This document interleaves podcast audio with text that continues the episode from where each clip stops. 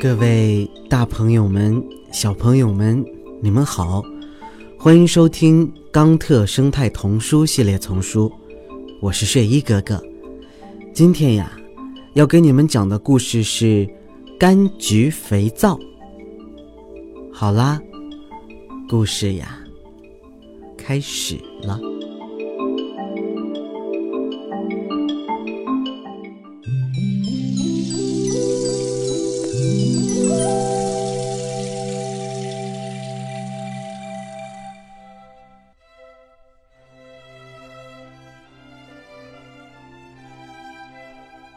一群羊在田里慢悠悠地吃着草，一头毛驴看着它们，它们全身洁白的样子让毛驴印象深刻。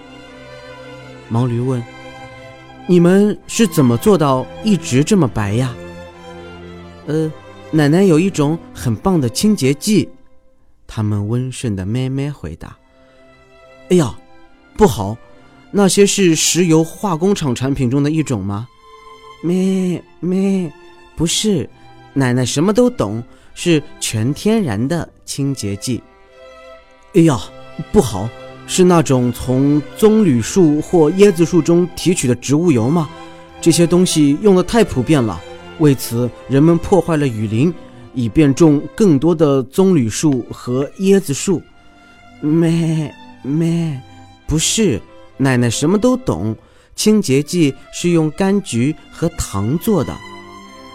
你们一定听错了奶奶的话，柑橘和糖都是黏黏的，绝不可能把你们洗干净吧？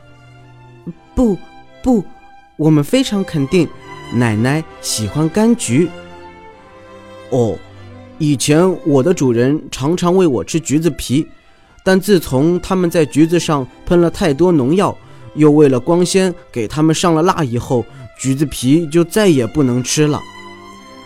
嗯，你有没有试过把橘子皮挤出的汁液喷进火焰，看火花四射呢？你见过这种场景吗？我知道，火花是由橘子皮里的酒精引起的。妹妹，这就是奶奶用的东西，橘子皮酒精，它们是很棒的清洁剂。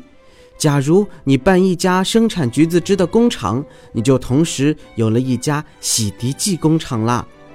我到过许多地方，可从来没在附近看过这种工厂。你奶奶用糖来干什么呢？嗯嗯，奶奶说，糖是很好的清洁剂。不对不对，我奶奶告诉我，糖是甜的，对牙齿不好。你头痛过吗？问我头痛过没有？当然有过。我是一头毛驴。你想迅速缓解头痛吗？是啊，越快越好。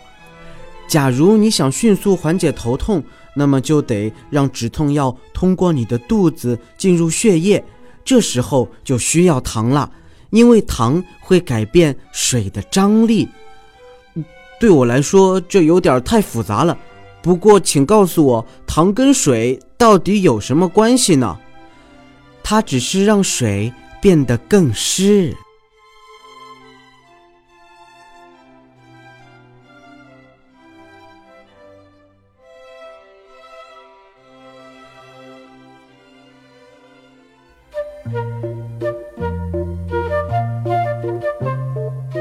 好啦，小朋友们，今天的故事呀。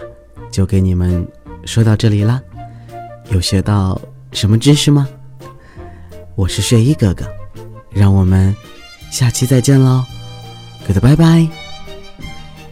你们刚才听到的呀，是由环保部宣传教育中心引进，学林出版社和喜马拉雅联合出品，睡衣哥哥李潇钦播讲的《冈特生态童书系列丛书》，还有很多好听的故事等着你们。记得持续关注，不要错过哟。